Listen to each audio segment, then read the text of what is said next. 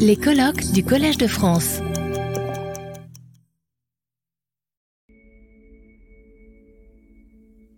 Alors, bienvenue, cordialement bienvenue. Euh, vous avez tous pris le programme, j'espère, euh, parce qu'on va... euh, Ah, vous m'entendez? On va faire quelques changements dans l'horaire. Donc, euh, prenez un stylo euh, avec votre programme si vous voulez rester euh, au courant. Mais je vous remercie d'être tous venus si tôt. C'est un peu tôt hein, pour la plupart. Mais c'est parce qu'on a un, un programme très très riche. Je n'y peux rien, c'est que tous ceux que j'ai demandé de participer ont dit oui. Et ça m'a étonné un peu, je ne sais plus euh, comment ça s'est passé, mais bon. Ils ont tous euh, dit oui, et donc ça fait qu'on a un programme très très dense, même avec quelques erreurs euh, dans le dans l'emploi du temps. Donc, clairement, le sujet que j'avais proposé, la solitude dans la foule, a semblé significatif à tous ceux que j'ai sollicités.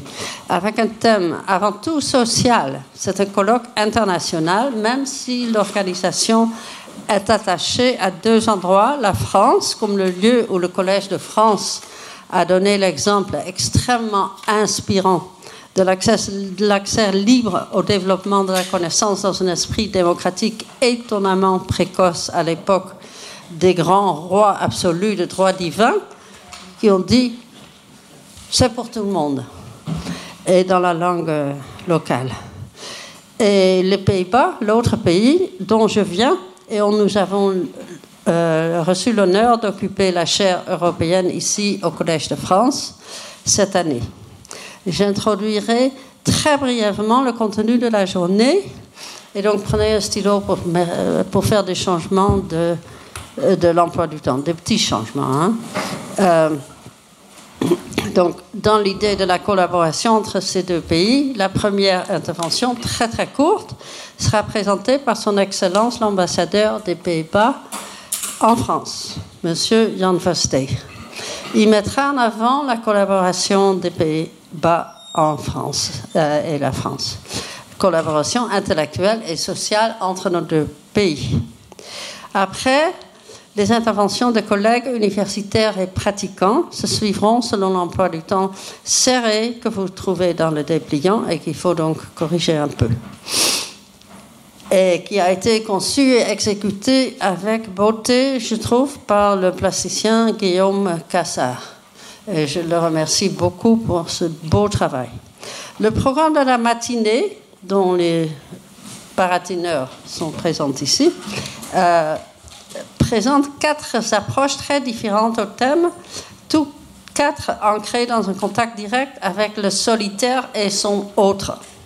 Nous commençons par le cas le plus évident qui avait inspiré le choix du thème, la solitude dans la foule dont les réfugiés font l'expérience, ceux qui ont fui l'état où ils sont en danger de mort et les autres migrants qui ont aussi perdu tout ce, tout ce qui leur était familier.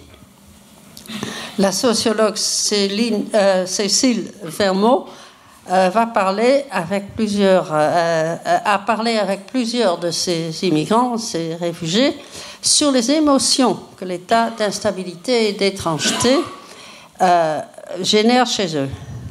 Et j'admire beaucoup le courage de Cécile d'affronter ces émotions de si près, si direct, personnellement, un contact direct qui, j'imagine, soulage déjà un petit peu la solitude de, la personne. Le deuxième conférencier, le professeur espagnol Mario de la Torre Espinosa, vient avec un double chapeau. En tant que réalisateur de cinéma documentaire, il a aussi un contact direct avec les sujets, c'est inévitable dans le documentaire, avec qui il collabore dans la préparation des tournages. Mais dans les films qui résultent, une esthétique très spéciale accentue différemment la forme que prend ce contact.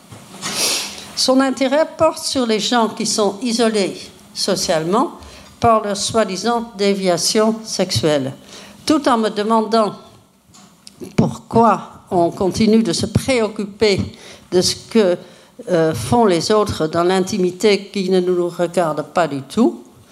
Ça reste un, une énigme. J'ai trouvé le film de Mario extraordinaire, différent de tout ce que j'avais vu avant. Il présentera deux de ses films, très différents l'un de l'autre. Et je les ai choisis dans une longue liste de possibilités pour la différence entre les deux.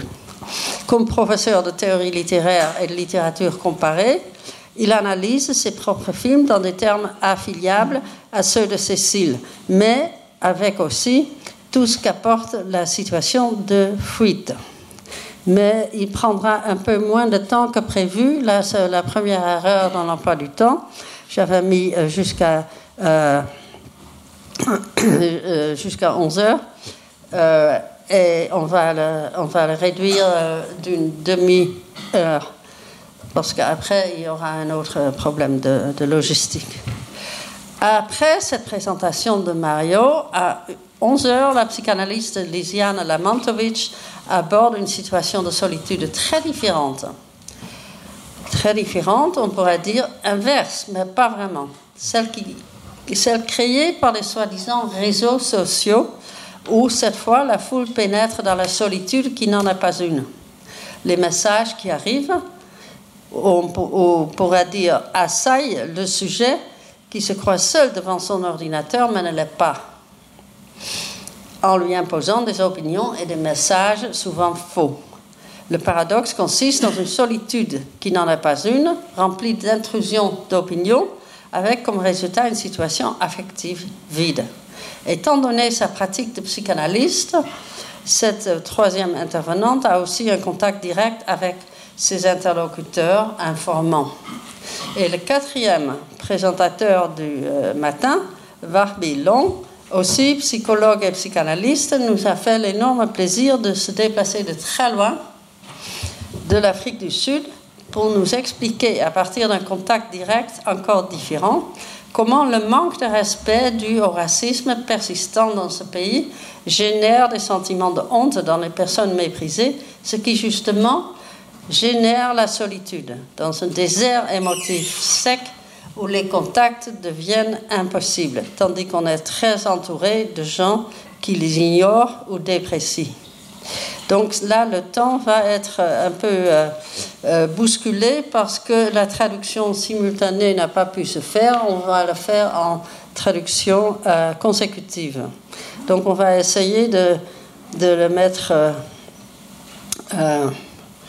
entre euh, midi et à midi 30, plus le temps qu'il faut en plus pour, euh, pour le faire. Et euh, il y a un déjeuner à l'étage supérieur. Et après la pause déjeuner qui va être de, de midi 30 à 1h45. Non, non, non, non. Là, je me trompe. Je me trompe totalement. Vous allez voir ce qui se passe. Euh, pause déjeuner et on viendra vous dire qu'il faut redescendre. Euh, parce que le colloque là reprend avec un court métrage, vraiment court, hein, de 24 minutes, sans dialogue, que j'ai moi-même réalisé avec l'artiste, la jeune artiste euh, Léna Verhoef. et l'idée de cette présentation est de la suivante aussi, de faire une leçon en lecture visuelle. Donc je ne vais pas parler après, mais avant, en vous alertant à ce qu'il faut, il faut vraiment regarder pour voir euh, l'homme euh, solitaire. L'exercice pour vous est de continuer à suivre visuellement cet, cet homme, à le voir où qu'il se trouve et quoi qu'il fasse. Nous projetterons le court métrage avant euh, et j'en parlerai. Non, euh, j'en parlerai avant. Et on le montrera après.